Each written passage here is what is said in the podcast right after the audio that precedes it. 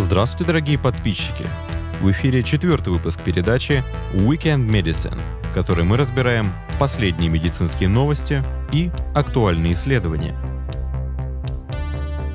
Сегодня у микрофона чумной доктор и Виктория Соколикова. Сегодняшний выпуск особенный, и мы хотим целиком и полностью посвятить его Нобелевской премии, поскольку это самое яркое научное событие октября, а возможно и всего года –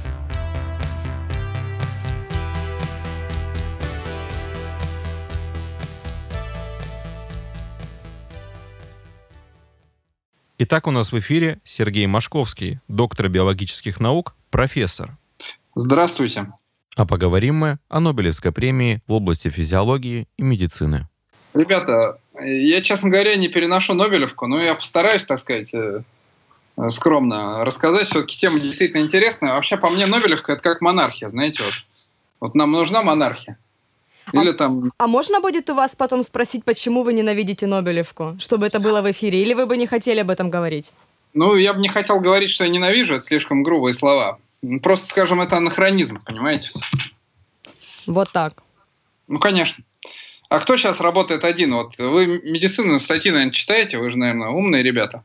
Там всегда научные Сколько группы большие. Очень, очень много. Очень много. Если метаанализ, ну, там вообще 40 и 400 кому бывает авторов. Что-что? Кому Нобелевку давать из них? Это хороший вопрос. О, все. Вот, вот вам и ответ. Премия 2018 года была дана Джеймсу П. Эллисону и Тасуко Хёнзе за их открытие терапии рака с помощью ингибирования негативной иммунной регуляции. Если кратко, то в основе этого открытия лежит обнаружение так называемых контрольных точек. Контрольные точки — это что-то вроде документов, которые есть у клеток нашего организма, и они эти документы предоставляют иммунная система, и иммунная система их не трогает. Опухолевые клетки научились эти документы подделывать, и тем самым они выдают им себя, иммунной системе, за клетки своего организма, и тем самым обманывают противоопухоль иммунный ответ. Но если с помощью особых ингибиторов эти точки выключить, мы сможем натравить иммунные клетки на раковые клетки и тем самым помочь иммунной системе их найти и уничтожить. Но вообще избегание иммунного ответа является одним из ключевых признаков рака, которые выделили Роберт Вайнберг и Дуглас Ханахан. Почему иногда опухоли удается дурачить иммунную систему, а иногда нет? Ведь существует противоопухолевый иммунитет. Вот с этого вопроса и хочется начать, чтобы немножко понять вообще, как раковые клетки могут так делать и почему. Понимаете, вопрос такой, э, опухоль все делает одинаково, как правило. Она, а как опухоль растет, как опухоль вообще все? Опухоль мутирует. Э, опухоль мутирует постоянно, и поэтому она домутируется до такой степени, что у нее возникает фенотип, который э, обеспечивает ей выживание и рост. То есть у нее идет эволюция такая. Она как э, либо одна опухоль вымрет, потому что на нее воздействуют факторы среды, либо она выживет, и в том числе ей придется тогда избавиться от иммунного ответа, потому что она становится по отношению к организму чужеродной в каком-то смысле. Вот так. То есть это своего рода дарвиновский отбор получается? Это естественный отбор, да. Потому что я бы сказал, что это более такой, больше похоже на дарвинский отбор, чем отбор на самом деле эволюционный, потому что он сложнее. Да, это, это, это естественный отбор. Клоны, клоны конкурируют между собой, они борются с иммунитетом, борются со здоровыми клетками. Вот так происходит рост. Я... Ну, э, скажем, если вдаваться больше в детали, то э, на опухоли возникают неоантигены, то есть у нее часто образуются мутации, эти мутации изменяют последовательности белков, и появляются модифицированные последовательности. И эти последовательности уже незнакомы иммунной системе, потому что она обучалась против естественных, против э, герминативных клеток, так скажем. И вот эти новые опухолевые клетки с мутантными белками, они начинают быть чужеродными по отношению к иммунной системе. Поэтому, в общем-то, опухолевые клетки по умолчанию атакуются клеточным, в частности, иммунитетом. Но, понимаете, э, часть клеток у нас экспрессирует ну, скажем так, презентируют даже, не экспрессируют, презентируют чужеродные антигены, и они должны при этом жить. Это иммунопрезентирующие такие, антиген-презентирующие клетки. Вот эти антиген-презентирующие клетки, они несут некие сигналы, которые позволяют им пройти вот этот самый контрольно-пропускной пункт. Это более точный перевод, да, контрольно-пропускной пункт. Да-да, чекпоинт. Просто он э, навевает, так сказать, у русского читателя плохие ассоциации, поэтому мы говорим контрольные точки. Да? Ну, на самом деле контрольно-пропускной пункт это нормальное такое, более точное обозначение. Ну вот, то есть э, опухолевые клетки прикидываются, ну так, в если так упрощать, то они прикидываются антиген презентирующими. И против них реализуется толерантность. То есть на них не набрасываются Т-клетки. Если это дело блокировать эти связи рецепторов на поверхности клеток, то уже э, Т-лимфоциты могут сработать токсически, в частности. И происходит, соответственно. Очень хороший эффект в ряде случаев, когда лекарства разрушают эти связи.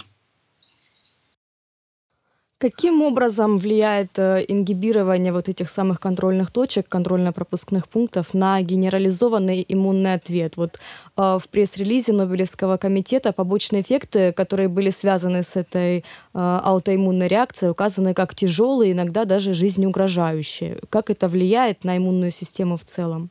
Ну, вы видите, системно вводится препарат, который лишает возможности антиген-презентирующей клетки презентовать антиген. Ну, разумеется, имеется определенный иммунодефицит. Таких людей, конечно, надо потому что они могут быть чувствительны к вирусам. Я не могу вам здесь сейчас, но это мы можем все посмотреть, статистику этих э, побочных реакций. Производители препаратов, конечно, э, они ее не скрывают, я надеюсь, сильно. Поэтому, ну, разумеется, эффекты должны быть, но терапия принимается, применяется не на первой линии, что называется, Поэтому речь идет о метастатическом заболевании. И бывают случаи, когда исследование или даже уже применение такой сполки, оно дает очень хороший эффект. И главное, что он может быть, по идее, универсальным. Он, особенно у группы опухолей с, большим мутационным, с большой мутационной нагрузкой, когда геном содержит много, много точечных мутаций, вот как при злокачественной меланоме кожи, у нее огромная мутационная нагрузка, как правило. Вот. Ну и это почти бессмысленно использовать там, где э, перестройки хромосомные, ну, например, при, при разных лейкозах, там, э, такая штука, скорее всего, работать не будет.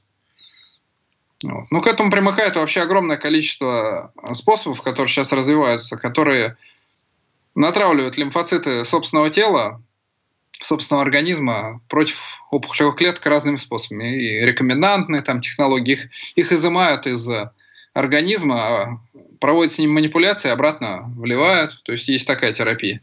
Все это примыкает к этому, в принципе. Это не только ингибиторы, не только препараты антитела, но и разные виды терапии, связанные вот как раз с борьбой за иммунитет против опухоли. Так что такие вот дела. Авторы ну, в этом пресс-релизе сказано, что дальнейшие исследования должны быть направлены на то, чтобы повысить точность этого метода лечения. Есть какие-то, может быть, примерные направления, как это сделать?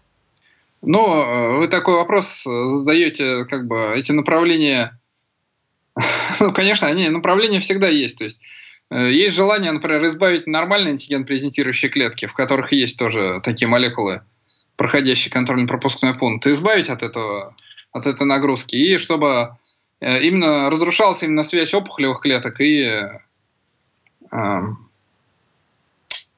и лимфоцитов, то есть, которые обеспечивают э, спокойствие этих лимфоцитов. То есть тогда, ну, может быть, беспецифический агент имеет смысл разрабатывать, который одновременно реагирует и на опухолевые клетки, то есть на те антигены, которые им присущи помимо этой иммунной нагрузки, иммунных этих дел.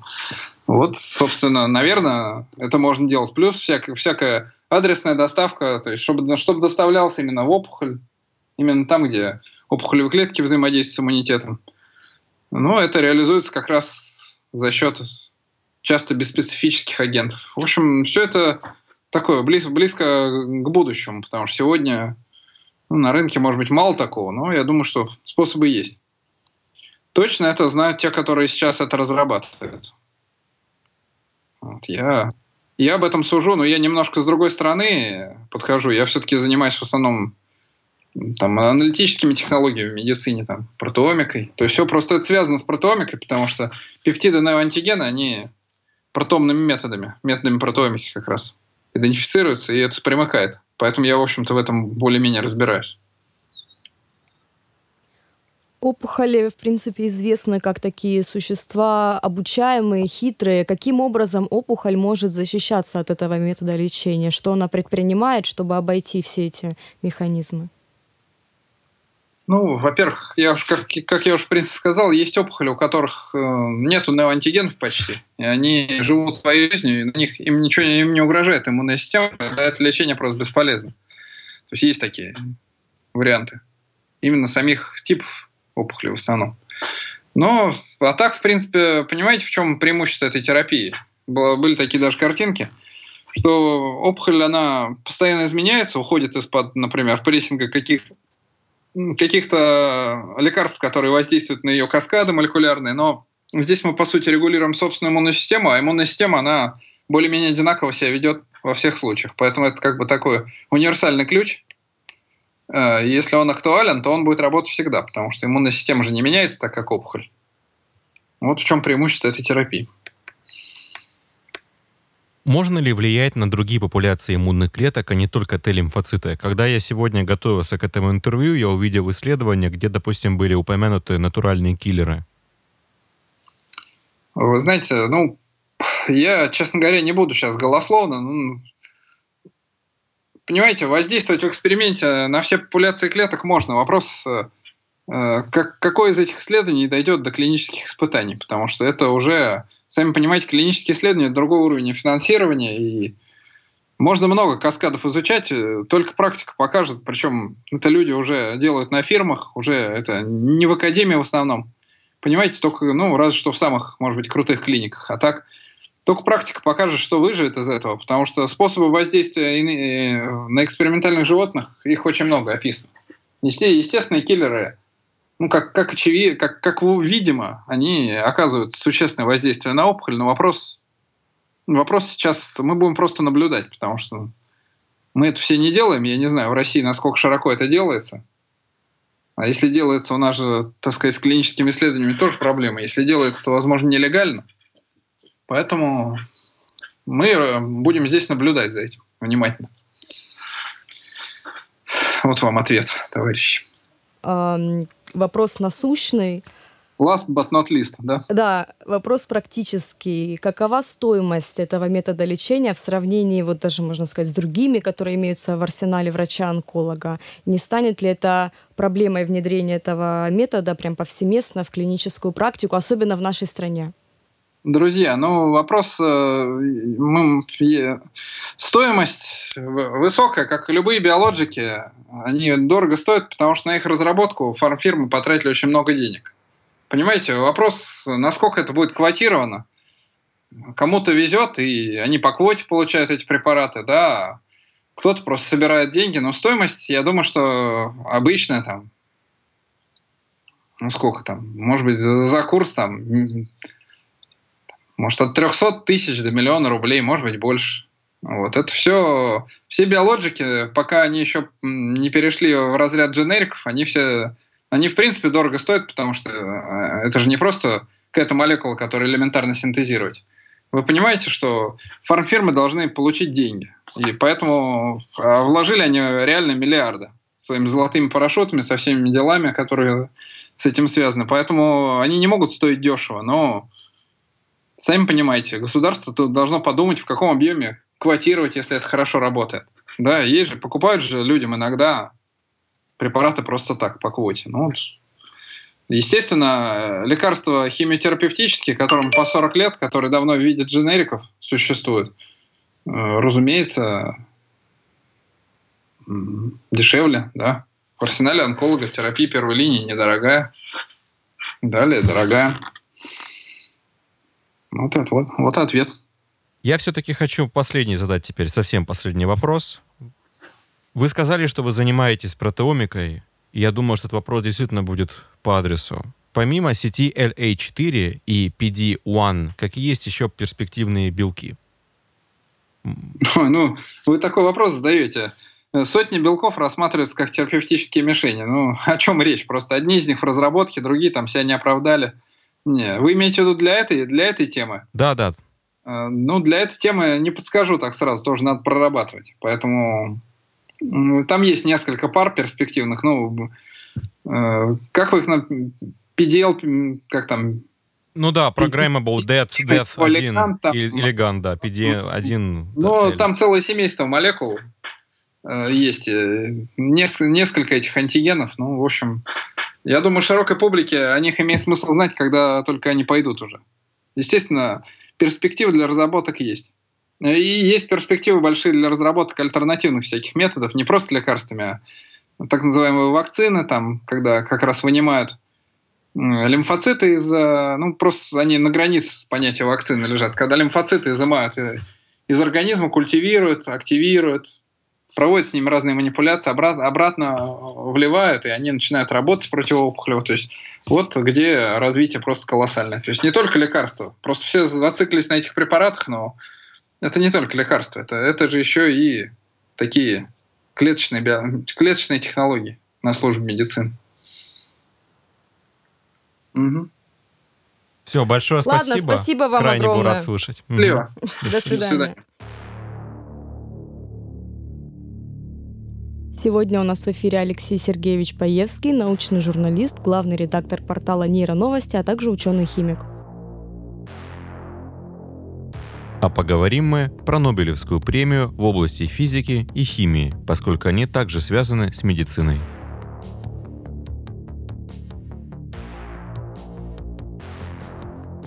Вы меня слышите? Да, да, Да. добрый вечер. О, хорошо. И я сейчас. вас слышу. Прекрасно. Итак, Ну что? С чего начнем? а, физики. Да. Хотелось бы все-таки, да, с физики. И что все-таки произошло? В чем заключается вот этот ультимативный прорыв в науке, который вот э, был удостоен такого, такой премии? Э, что привнесло с собой открытие оптического пинцета? Ну, там, на самом деле, если мы помним, два открытия, и оба, и оба из них применяются в медицине, ну, и в биологии, в миобиологии. Не забывайте про импульсы тоже, потому что вот те самые корот, сверхкороткие фемтосекундные импульсы, которые позволяют а, собрать в очень короткий промежуток а, большую мощность энергии, позволяют, например, делать операцию фемтолазик по глазу. Да, да, конечно, да. Так что это тоже, тоже вполне себе достойная штука. Но там, конечно, больше физических применений, потому что там и зажигание термояда и все такое. Здесь же такая история. Здесь впервые по-хорошему было использовано давно известное, там еще чуть ли не с 18 века, когда Лаплас, нет, не вру, с 17 века, когда Кеплер а, предположил, что вот э, хвосты комет отклоняются давлением Солнца, давлением света. Вот этот, эту, эту штуку впервые удалось применить э, на практике. То есть, когда э, сначала э, Артур Эшкин, работая вместе с э, Стивеном Чу, э, люди научились лазерными импульсами останавливать и тем самым охлаждать отдельные атомы, и потом Чу получил за это Нобелевскую премию в 97 кажется, году. А а потом Эшкин, Эшкину пришла в голову идея, что если мы можем останавливать атомы, а, мы таким образом можем при помощи лазерного луча а, манипулировать объектами а, наноразмеров, то есть ну, фактически это ра- а, размеры, которые меньше длины волны. То есть, а длина волна у нас там сколько там, э, полтысячи нанометров, достаточно большие об- объекты, белки и все такое. А, Вот мы можем а, таким образом при помощи луча света, точнее нескольких лазерных лучей, а, манипулировать как пинцетом, фактически в прямом смысле как пинцетом, манипулировать отдельными микроскопическими объектами. И я так понимаю, что уже в 80-х годах впервые там смогли пинцетом прижать бактерию, чтобы посмотреть ее жгутики нормально, потому что она там, ее не зафиксируешь по бактериальным пинцетам. вот. Так что сейчас э, можно э, очень много чего делать именно э, на уровне клетки, на уровне отдельных молекул. Ну а если в двух словах, какой принцип работы этой технологии?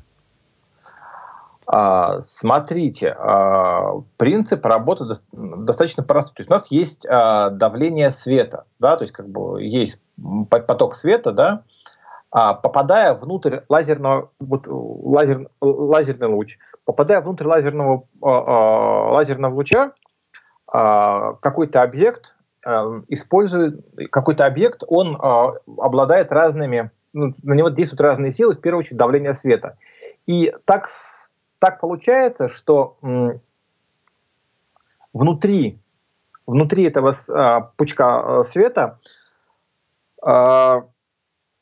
суммарная направляющая сил, действующих на предмет, на, на, на э, объект, да, она выталкивает, точнее, точнее в, вталкивает этот нанообъект в центр пучка.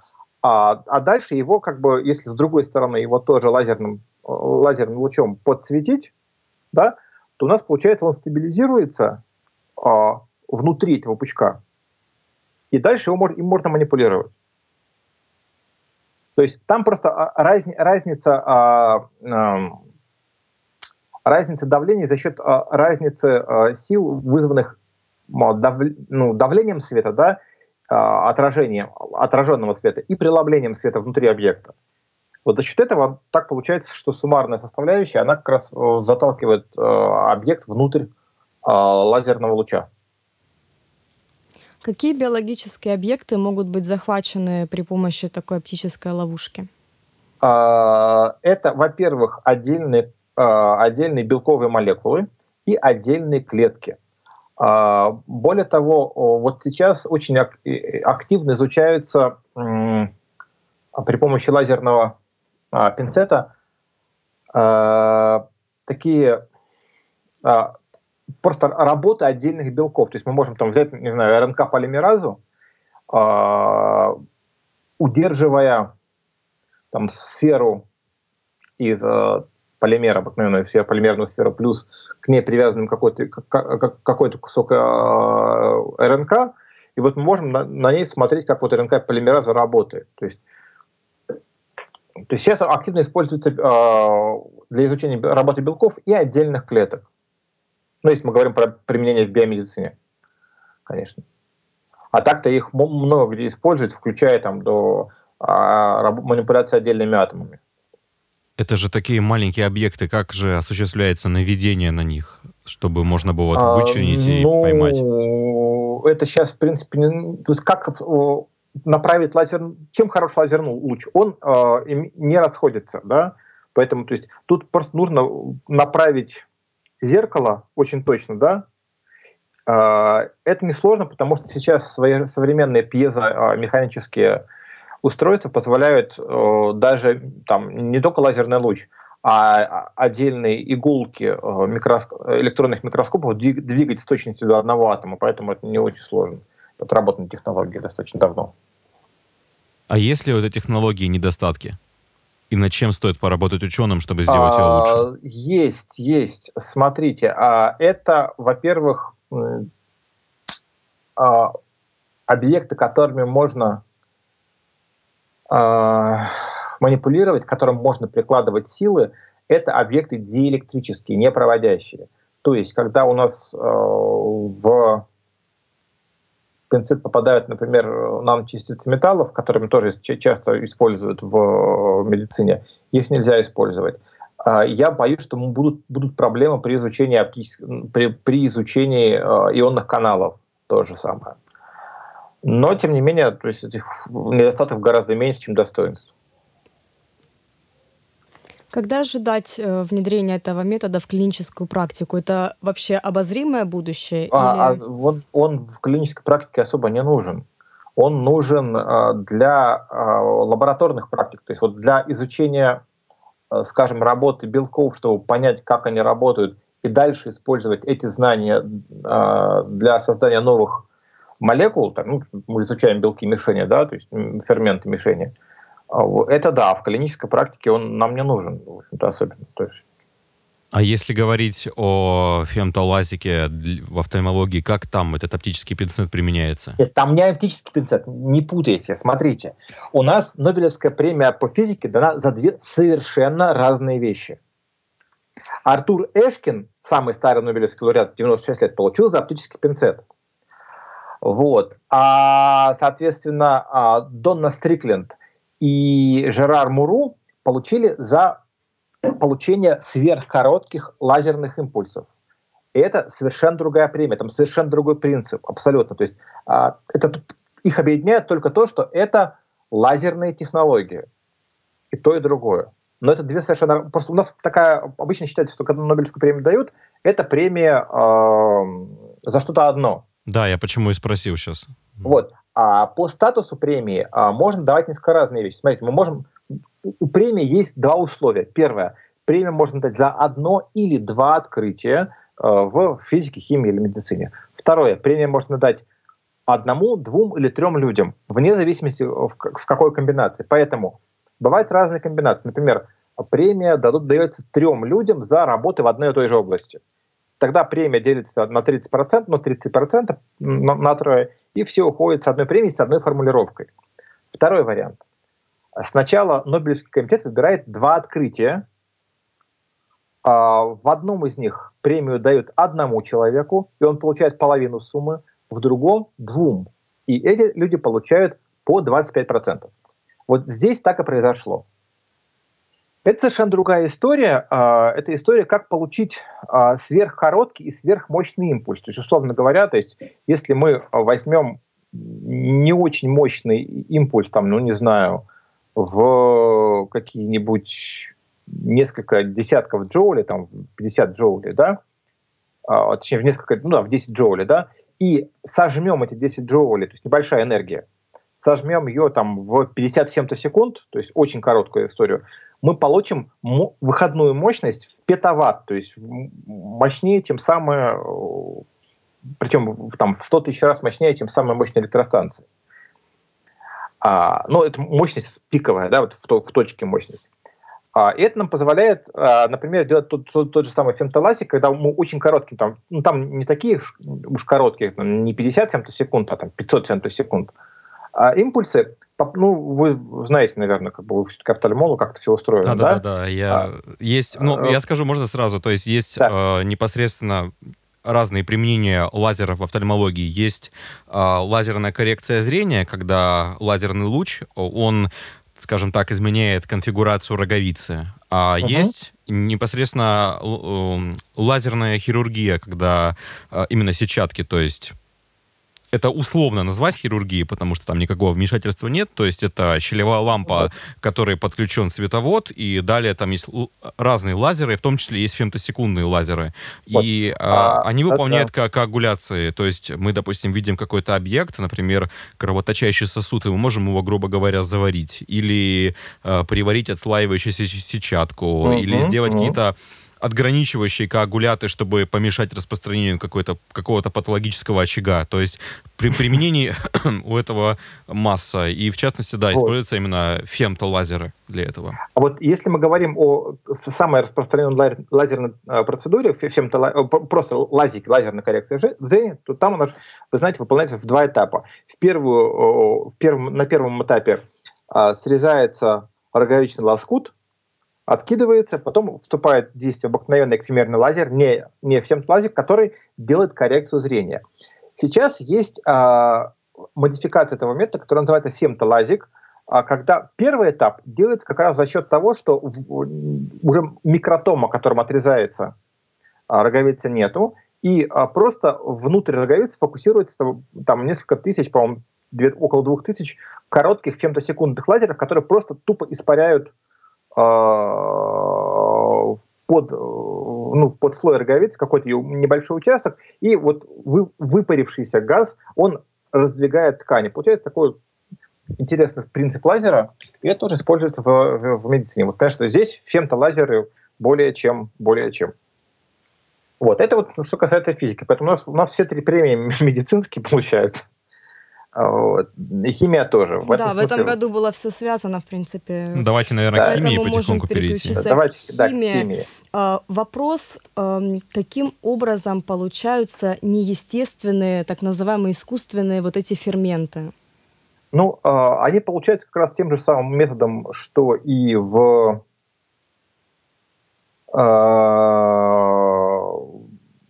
в природе, только гораздо быстрее. То есть как вообще у нас в природе появляются новые белки, новые гены?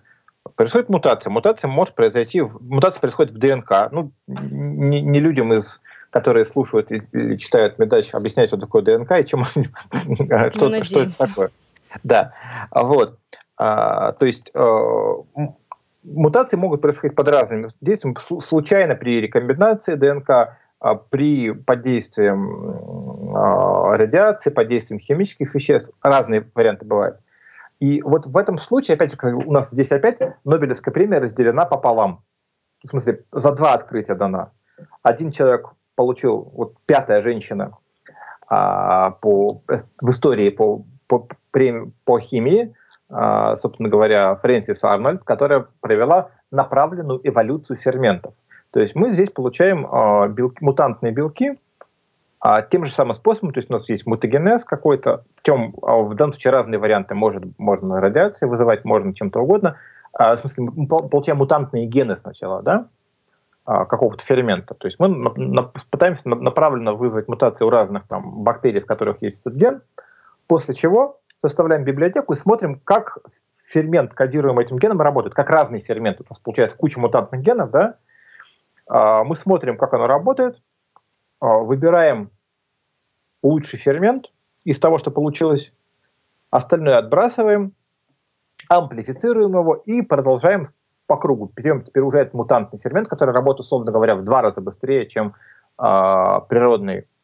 Снова начинаем делать мутацию, получаем кучу мутантных разных потомков, ну, потомков, вариаций его, снова отбираем по, по нужду, быстренько выбрасываем ненужный и продолжаем, продолжаем, продолжаем. И получается, что там вот о, через несколько там, циклов, там 100-200 циклов, у нас получается фермент, который может работать в тысячу раз быстрее природного.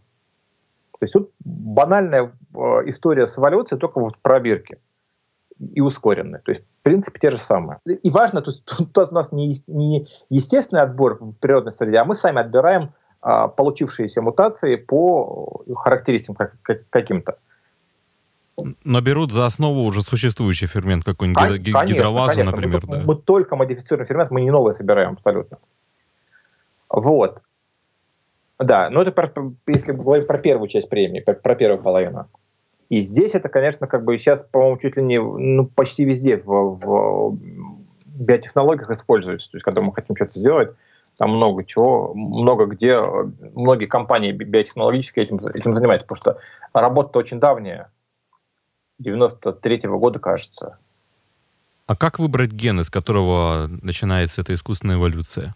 В смысле, как выбрать ген, мы, отталкиваются, ну, как бы отталкиваются в искусственной эволюции не от гена, а от того белка, который мы пытаемся эволюционировать, да, пытаемся улучшить, да, и обычно просто смотрят фермент, дальше идентифицируют его ген, а дальше у нас начинается мутация, э, делают полимеразную цепную реакцию, выбирают, делают, составляют библиотеку генов, потом экспрессируют эти гены в мутантные в, обычно в Яколе, смотрит активность, и дальше побежали, выбираем лучшую, лучшую бактерию, бактерию чемпиона, и дальше начинаем с ней то же самое. А, то есть начинается с фермента, а уже потом ген. Все, понял. Ну, выбор, естественно, идет от фермента, потому что как бы это, это чисто технологическое при, при, применение. То есть это, кажется, чистый биотех. Мы хотим нужный фермент, который там у нас будет работать чем-то где, где-то, неважно, в медицине или в биотехнологии, или это может сбраживать дрожжи или что-то еще. А, делать. То есть это вот как раз мы фактически этот метод позволяет нам создавать э, гораздо более э, мощные биотехнологические инструменты. Потому что везде в биотехнологиях уже в производствах все производится под действием ферментов. Вот если мы хотим какой-то фермент там недостаточно хорошо работает, мы можем попытаться его улучшить методом э, направленной эволюции. Вот. Это как раз вещь, которая касается биотехнологий, там, например, и производства каких-нибудь там веществ. А вот вторая половина как раз направлена напрямую на создание лекарств. Это очень красивый метод, хотя он, конечно, к химии имеет такое посредственное отношение. А почему вы это в химию который... включили? Ну, в том смысле, что нет. А, естественно, когда там присудили премию, я, я сам химик-органик по, по, по, по происхождению, и у меня в ленте очень много химиков, классиков, там не органиков, а органиков, и там началось традиционное стон в Фейсбуке, что снова в этом году решили премию по химии, как по химии, не присуждать. Вот. А, потому что, ну, тут как бы нет а, участия человека, здесь все такое биохимическое. Вот. Но, но метод очень красивый, потому что а, мы впервые получили возможность точно установить, какой ген за какой белок отвечает, и потом изучить этот белок. А, идея была действительно очень красивая. Если нужно рассказать, я расскажу. Да, да, нужно, конечно. То есть идея, идея красивая. Есть прекрасные существа, как их не назови, живые, неживые, как бактериофаги. Это вирусы, которые поражают бактерии.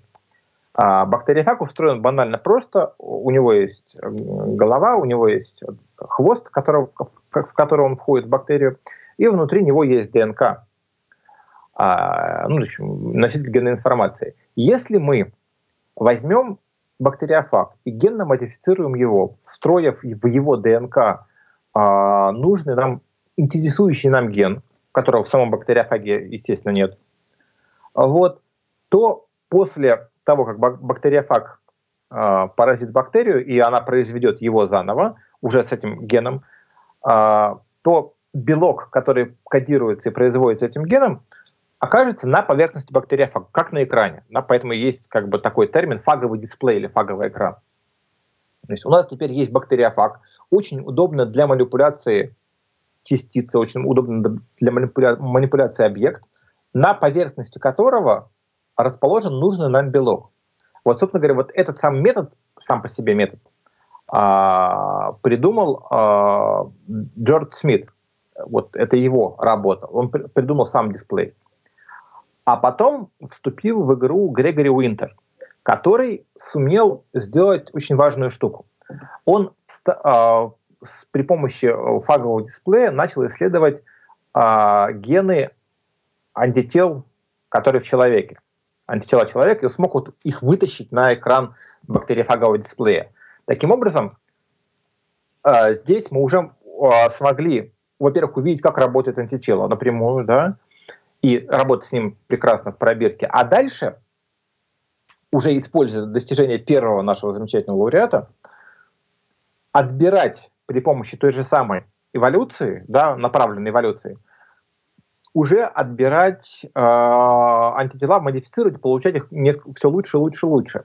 И э, Уинтер э, создал, собственно говоря, первый, первое э, моноклональное антитело, которое адалимумаб препарат, а, который прекрасно лечит там ревматоидный артрит, болезнь Крона и, и, и кучу других э, болезней, которые я сейчас уже не вспомню.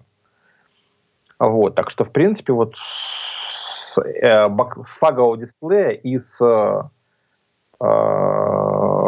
работы Интера началась по-хорошему вся иммунотерапия у нас в мире. Так что у нас получается по-хорошему можно, можно, конечно, так, так с натяжечкой сказать, что и премия по физиологии и медицине, и премия по химии даны отчасти за иммунотерапию, только в, первую, в первом случае для рака, а во втором случае просто для работы с моноклональными антителами. Если мы, уж, э, если мы уж эм, затронули тему медицины, то хотелось бы вернуться к первой части премии. Вот эти самые э, препараты, которые были mm, вернее, да. не препараты, а ферменты, которые были э, получены при помощи искусственной эволюции. Э, планируется ли введение их в клиническую практику? И если да, то в каком виде они могут быть доставлены вообще в живой а, организм? Смотрите, во-первых, я, я, к сожалению, с фармакологией не очень дружу. Я не помню, чтобы вот именно с ферментами мы что-то лечили. А, при помощи ферментов мы там часто получаем какие-то препараты для лечения. Но если да, то в принципе сейчас способов доставки э, лекарств, ну вообще любых белковых вещей достаточно много. Э, у нас есть те самые замечательные молекулярные машины, которые сейчас придумывают, и их там большие сложные органические э, молекулы, которые, в которых можно спрятать большую молекулу органическую, э, ну, в смысле белковую, которая, чтобы она дошла до цели, не э, убивая, ну, или не работая, или не распадаясь. Сейчас используют очень много наночастиц. Хотя, в принципе, сейчас вот, опять же, вот только что я был в Питере, где ребята сделали совершенно потрясающее средство, которое сам, само по себе средство доставки, само по себе лекарство, работает как, как антитело, да, там пластиковое антитело еще назвали, да, препарат, э, наночастицы, которые э, искусственно связываются с э, факторами, эпидермальными факторами роста только клеток рака, тем самым блокируя их рост, и одновременно внутри себя Э, как в контейнере несут стандартный противораковый препарат, ну, то есть противоопухолевый препарат низкомолекулярный. То есть сейчас средств доставки достаточно много разрабатываются. Если говорить про фаговый дисплей, то как применяет его у человека? А, ну, не у человека. Э, смотрите, ну, например, нам нужно, а, то есть как бы а, для а, того, чтобы его и, и применили впервые, впервые на практике как раз для а, работы с а, антителами человека. Вот вторая часть, вторая половинка, половинка премии работа Грегори Уинтера, это как раз связанная с человеком. То есть а, он взял а, антитела человека. Это сыворотка а, была, да? Ну, не, не сыворотка. А антитела же это тоже белковая штука, да, то есть у него, у, у антител есть тоже гены, да, они как бы как-то закодированы, да. Угу. Вот. Он взял не антитела, а гены антител человека, гены антител человека, а, после чего а, он а, встроил эти гены в бактериофаг. Вот он впервые смог встроить а, гены антител человеческих в бактериофаг и получил бактериофаг, с антителом на поверхности. Дальше можно было, во-первых, в деталях посмотреть, как это антитело работает, к чему-то там неважно. А во-вторых, после этого уже вот в, в, использовать направленную эволюцию бактериофага с э, антителом человека и выбирая э, те, му, делая мутации антител, чтобы вот подобрать еще лучше и лучше и лучше, чтобы они как бы лучше связывались ну, с нужными там рецепторами нужных при нужных болезнях, да, то есть вот при ревматоидном артрите, я там, честно говоря, не могу сказать, какие конкретно там э, рецепторы. И от, отобрав лучшие рецепторы, дальше уже можно, уже дальше мы на, начинаем вводить их в в смысле, отобрав нужные антитела, уже немного, получается немного модифицированные, но человеческие антитела, а, соответственно, а, мы можем делать а, уже препарат, который оканчивается на МАБ, моноклональное антитело, и делать, соответственно, уже лекарства, которых уже сейчас достаточно много сделано. То есть это технология производства? Да, технологии разработки и производства. Угу. А если попытки использовать это в качестве диагностического метода, например, как, ну, есть же иммуноферментный анализ, может быть? Ох, а, по-моему, что-то было. Я не очень следил, но, в принципе, сейчас для диагностических средств что только не применяют. Вот только что была работа про то, что народ, я еще не, не до конца разбирался в ней, мы публиковали на нейроновостях, но не я писал, а, что даже CRISPR смогли как, как диагностическое средство использовать. Ну, этого а, стоило ожидать. CRISPR, CRISPR в смысле как бы для, при помощи CRISPR обнаружили новый, а, а, новый а, молекулярный маркер болезни Альцгеймера. Вот. Как-то образом смогли вытащить, надо разбираться, что это, что это сделали. Еще не видел про это. Надо будет ну, в следующих выпусках да. поговорить. Хорошо. С Павел Геймера можно поговорить очень много и печально. Вот. Так что вот так вот. Интересно, я почему-то думал, что как бы вот будет одно, одна премия, одно открытие. Тут получается, что нет, у нас... Нет, она всегда. Нет, часто так бывает. Ну нет, не, не всегда. А, редко. Я просто по, по Нобелевским премиям много слежу, да, пишу сейчас про них очень часто. И э, вот где-то на самом деле по-моему, где-то в, после, после 50-х годов начали это исп, применять ча, все чаще. Так, например, э, наша премия знаменитому Петру Леонидовичу Капице, э, который получил премию за жидкий гелий ровно через 40 лет после его открытия. ну, точнее, не за жидкий гелий, а за сверхтекучий гелий, он получил половину премии, а еще половину премии в 1978 году получили а, Пензиас и Уилсон за открытие реликтового излучения. То есть вот такое бывает, например. Как вы думаете, это с чем связано? Они не могут определиться, какое из открытий важнее? А, или... Смотрите, тут нужно просто понимать, как работает Нобелевский комитет в принципе, как, как в принципе работает, э, как в принципе работает э, система номинаций. То есть, во-первых, Нобелевский комитет сам не решает, кому присуждать. То есть, как бы он не может своей волей сказать, а давайте мы в этом году дадим Васе, потому что он молодец. У них нет на это полномочий. А, начинается, вот Нобелевский цикл начался на самом деле а, месяц назад, Нобелевский цикл 2019 года. То есть а, в сентябре Нобелевский комитет разослал всем тем, кто имеет право номинировать, письма с просьбой предложить своих кандидатов. А номинировать имеет право, во-первых, как бы член Нобелевского комитета, ну, в смысле, как бы тогда имеет право, точнее, члены э, Кароли, Каролинского института, там, по-моему, отдельные э, научные центры, ну, отдельные вузы в первую очередь, и все предыдущие Нобелевские лауреаты. При этом нужно понимать, что, например, физику э, разрешено номинировать на, на химию или на медицину. Это, то есть допускается. Там нельзя номинировать там физику на литературу, насколько я помню. А могут номинировать, не... могут номинировать, допустим, э, физики физиков, химики химиков, или, допустим, физик и может... Физик, физик может номинировать на, на премию по химии. Угу. Это, это я просто изучал. Сейчас э, базы номинаций открыты по 68 год, э, потому что номинации хранятся в секрете 50 лет, а потом открываются на сайте Нобелевского комитета можно посмотреть номинации по каждому году, потом, или по каждому человеку, когда его номинировал, кто его номинировал, или, пока, или кого он номинировал. Поэтому видно, видно, что и физики номинируют химиков, и, на, и наоборот. Но чаще всего, конечно, физики физиков номинируют, химики химиков. Вот. То есть, получается, с сентября по февраль проходит заявочная комиссия, то есть они собирают предложения. Потом каким-то образом предложения а, превращаются в номинации, потому что в, в целом э, на премию, вот, ну, я не знаю, как сейчас, если честно, потому что ну, мы не знаем.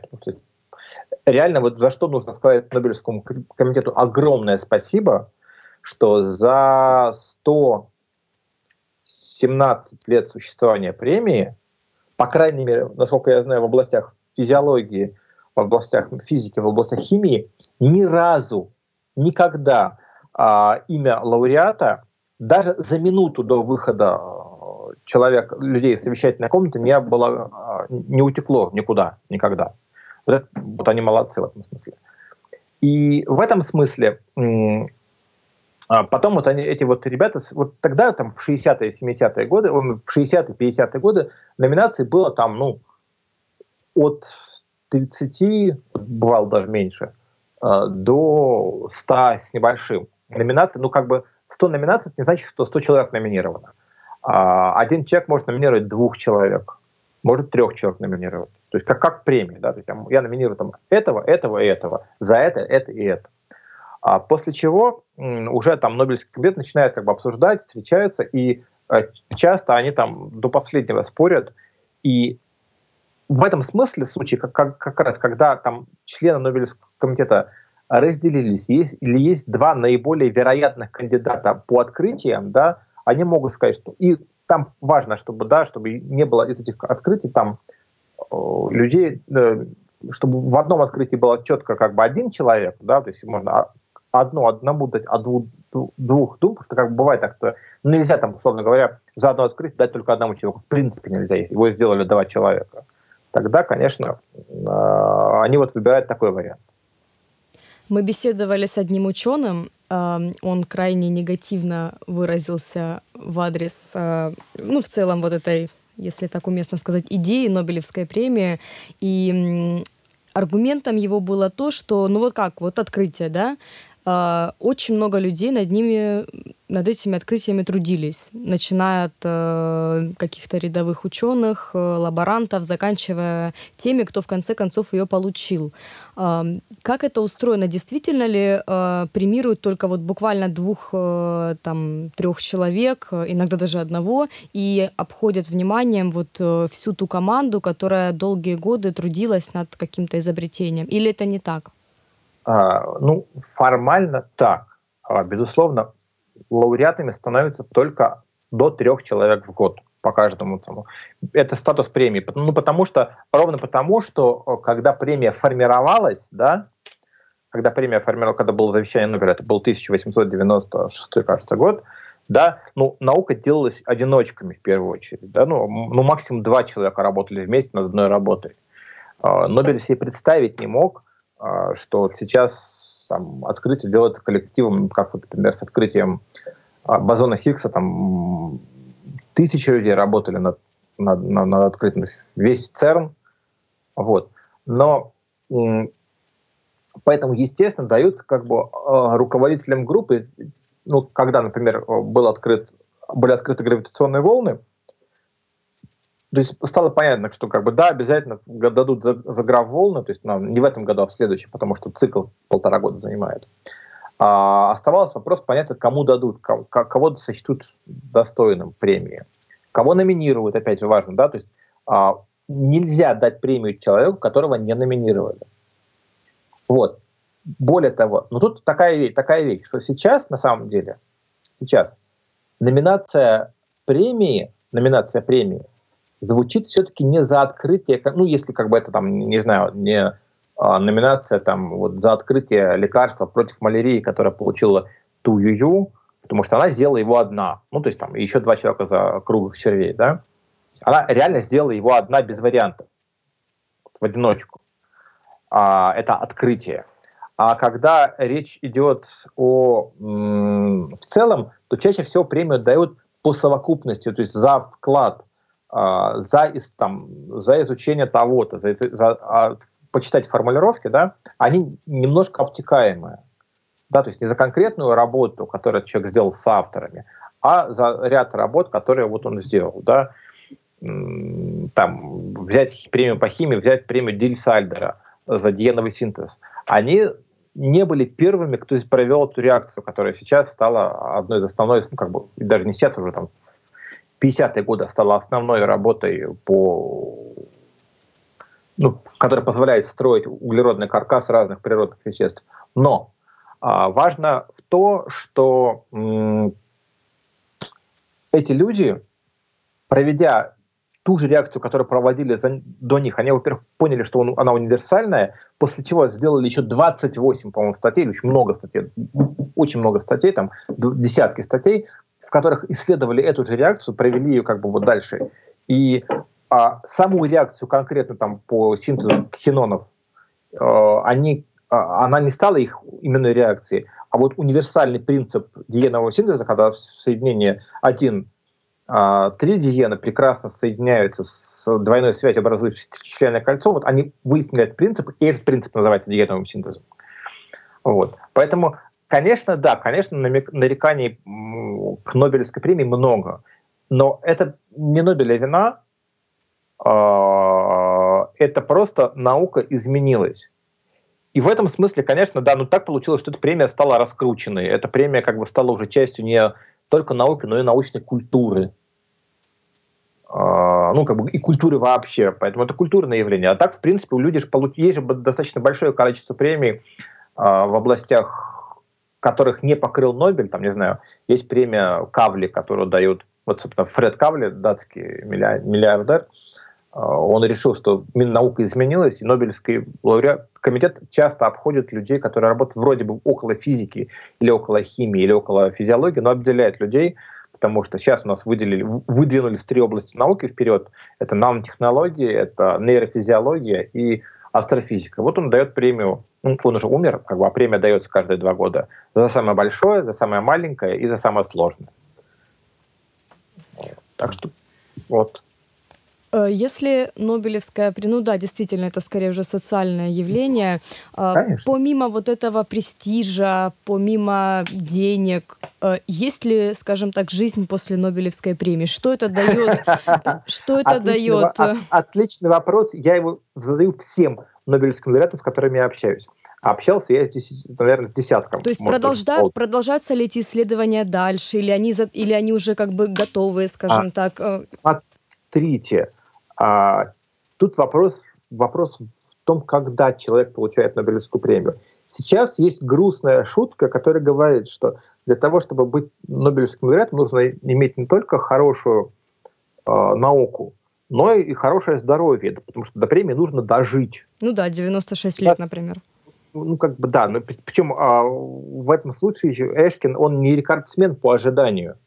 Он ждал каких-то жалких 35 лет. А, а тот же Петр Леонидович Капица а, прождал 40 лет и даже осмелился потроллить Нобелевский комитет, потому что его номинировали за сверхтекучий гелий, начиная с 40-х годов, а он получил только в 78 году. И он сказал, что как бы, вы знаете, что после Нобелевской премии человек обязан прочитать Нобелевскую лекцию по теме своего исследования, за которое дали премию. И читая Нобелевскую лекцию, Петр Леонидович Капита сказал, переводя с дипломатического языка на русский или на английский, на котором он читал, сказал, ребята, я своей премии ждал 40 лет, э, и сверхтекучий гелий мне сейчас вообще не интересен, я вообще про него забыл. Все. Поэтому слушайте, детки, про термоядерный синтез. А вот. А вообще рекорд 55 лет. Кто это был? Да. Это был, господи, я забыл фамилию, э, премия за электронный микроскоп. Mm. А, за электронную микроскопию. Блин, по физике. А, а если говорить о, есть ли жизнь после Нобелевской премии, то есть да, бывает так, что человек, который получает Нобелевскую премию, он вполне себе еще мощный, действующий ученый. Мне понравились э, два ответа. Э, первый ответ это, э, господи, Нобелевский лауреат по химии 2013 а, года, кажется, или даже 2011. А, сейчас скажу. У него а, фамилия почти русская. Майкл Левит. Майкл Левит. Майкл Левит из Израиля. А, мы с ним общались в МФТИ, когда он приезжал с лекции, а, и я ему говорю, Майкл, скажите, как бы вот как, каково это быть Нобелевским лауреатом? И он говорит, знаешь, есть два человека. Есть неплохой ученый Майкл Левит, который по-прежнему занимается своей наукой, а есть человек, который вынужден играть роль Нобелевского лауреата но мне приходится играть эту роль. Я ее фигово играю, ну, как бы, ну, такой статус, мне это позволяет этим заниматься.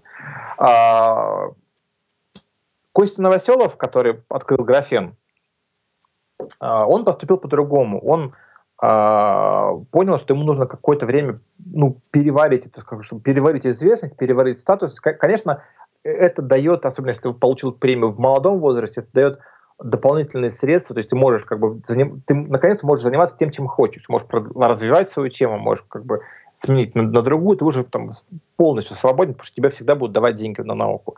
И Костя сказал, что как бы вот есть, да, есть, есть два, два, два квантовых состояния, есть состояние ученого и состояние Нобелевского лауреата, и все представляют собой некую суперпозицию из этих двух состояний, а вот в, в какой вклад вносит в то или другое квантовое состояние решать, решать каждому.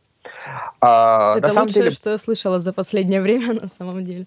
Вот. А на самом деле э, некоторые, вот тоже уважаемые мной очень ученые лауреаты, с которыми я не имел чести общаться, некоторые там э, скончались уже, они считают, что их, э, то, есть то, что они получили премию, дает им возможность э, заниматься популяризацией той самой науки, которой они занимаются.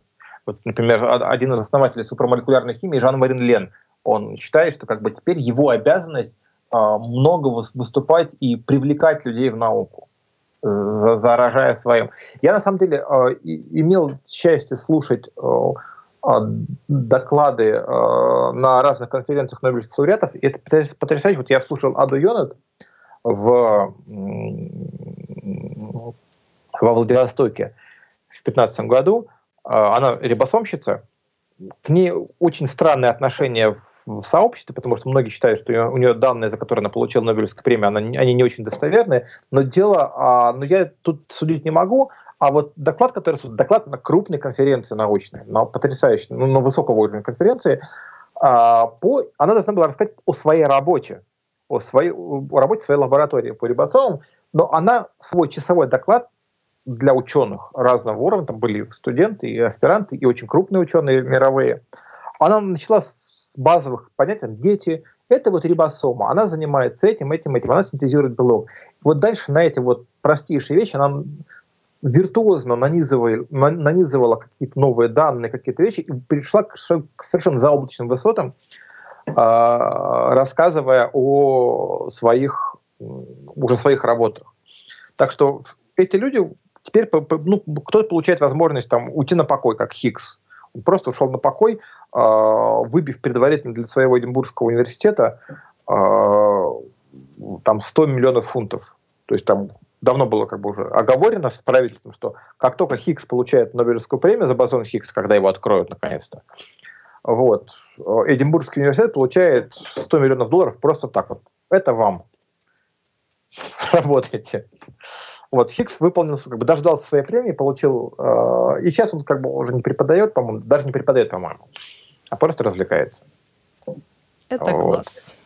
А, на, на самом деле, самая классная история с Нобелевской премией была с Чарльзом Педерсоном, который, ну, в смысле, вот получение, который, он, он японец, хотя потомок там э, японцы и, коре, и, и датчанина, кажется, а работал он в компании Dupont.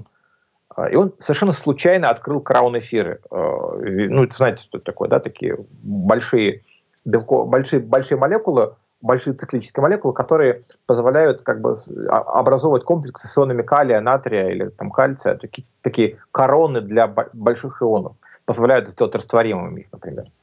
Вот. И э, вот он получил, при, получил эти, эти случайные эфиры, случайно синтезировал их абсолютно добросовестно до 60 лет их изучал.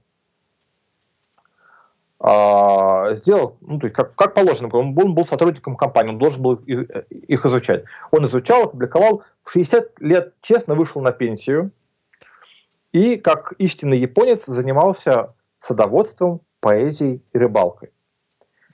И через там, 15 или 16 лет он получил свою Нобель... Ну, ему присудили Нобелевскую премию по совокупности. Там еще получил Крам и Лен, которые развили эту историю, превратив в отдельную область химии. И он там, что, премия, у меня тут рыбалка, поэзия. Вот, ну, ладно, ладно, съезжу, сказал, получу. Вот. Потрясающий человек. Да, то есть каждый решает сам, что с этим счастьем Абсолютно делать. Решает каждый решает сам, и каждый... Я видел нобелевских лауреатов, которые, у которых по этому поводу съехала крыша. Ну, в смысле, не я лично видел, там, не знаю, э, например, основатель, э, изобретатель, точнее, откр- первооткрыватель метода ПЦР, полимеразной цепной реакции, Кэрри Мулис. О, это он, отдельная история, да. да. Он, песня. Он, он поехал на эту самую, и с этим ВИЧ-отрицанием. Я имел счастье неделю общаться с Джеймсом Уотсоном, в свои там 89 лет он по-прежнему говорил все, что думает, ему было плевать на всех, несмотря на то, что там это его уже после Нобелевской премии сильно там поломало карьеру и, и, и жизнь, там, там было время даже, когда ему было просто негде жить. А, тем не менее, он продолжает заниматься наукой и, и своей, своей Cold Spring Harbor лаборатории делает науку, пытается бороться с раком и вообще молодец большой. А сколько ему сейчас лет, извините, я не помню. 90, 90 уже стукнуло, вот недавно было 90. И он продолжает работать? Да, он продолжает работать, и э, вот год назад, ну, в прошлом году, в смысле, в прошлом году, летом, мы с ним плыли на корабле, вот был, была конференция «Парадокс биологии», э, такая, в общем, гордоновский формат, то есть там только не опубликованы докладывались, и он делал как раз идеи, выступал со своим докладом как всем, как положено, как бы никому больше 20 минут не давали. У всех доклад по 20 минут, ему тоже как бы никакого... Как Вот, и он, честно, там, у него были очень хорошие, оригинальные идеи по тому, как бороться с раком, там неплохие работы. Да. Вот. Очень было интересно, как бы это первый раз так, э, так, такое на моей памяти, когда тут получается даже не, не просто три открытия, а целых пять открытий, которые повлияли на да, медицину. Да, да, да. да. Вот. Хорошо. Да. Спасибо вам. Было очень спасибо. здорово. Вам спасибо. Спасибо. До, до свидания. До свидания. До свидания. Ну вот и все. Подошел к концу четвертый выпуск передачи Weekend Medicine. К сожалению, нам пришлось отложить его на целую неделю. Все дело в том, что у нас сломался студийный компьютер, на котором мы записываем и сводим подкасты. Но благодаря нашим дорогим подписчикам мы смогли в рекордные сроки собрать необходимую сумму для его ремонта. Этот выпуск мы посвящаем вам. Спасибо за внимание и до новых встреч!